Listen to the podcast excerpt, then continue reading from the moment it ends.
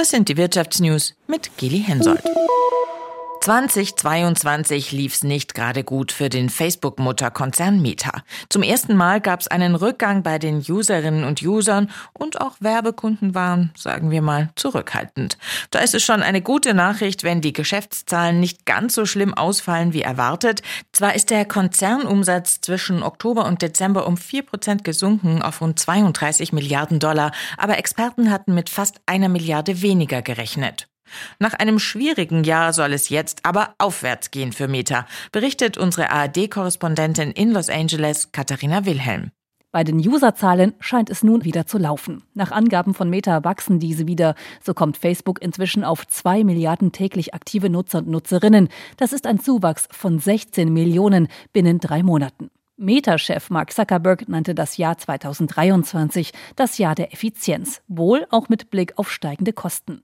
Die sollen in 2023 wahrscheinlich um 1,5 bis 8 Prozent steigen. Ende 2022 hatte der Konzern bereits 11.000 Stellen gestrichen. Besonders das sogenannte Reality Lab verschlingt viel Geld. Dort soll die Vision eines Metaversums entwickelt werden, laut Zuckerberg die Zukunft von Meta.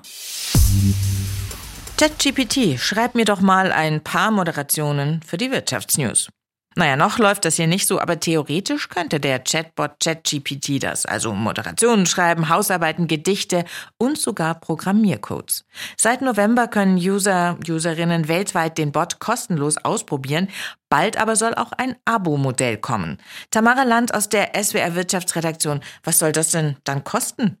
20 Dollar im Monat und dafür bekommt man dann schnelleren Zugang und schnellere Ergebnisse, auch zu Stoßzeiten, wenn gerade viel Traffic ist. Und man profitiert auch als erster, wenn es zum Beispiel neue Features oder Verbesserungen gibt.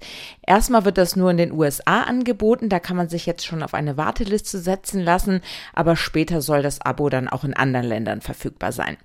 Daneben soll es aber weiterhin eine kostenlose Version von ChatGPT geben, das hat die Entwicklerfirma OpenAI in ihrem Blog versprochen.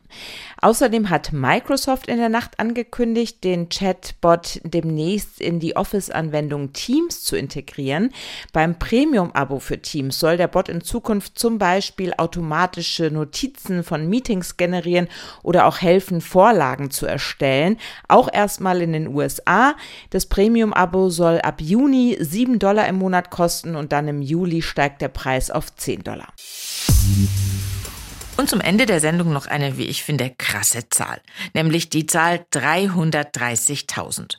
So viele Stunden standen Autofahrerinnen und Autofahrer laut ADAC im vergangenen Jahr im Stau. 330.000 Stunden.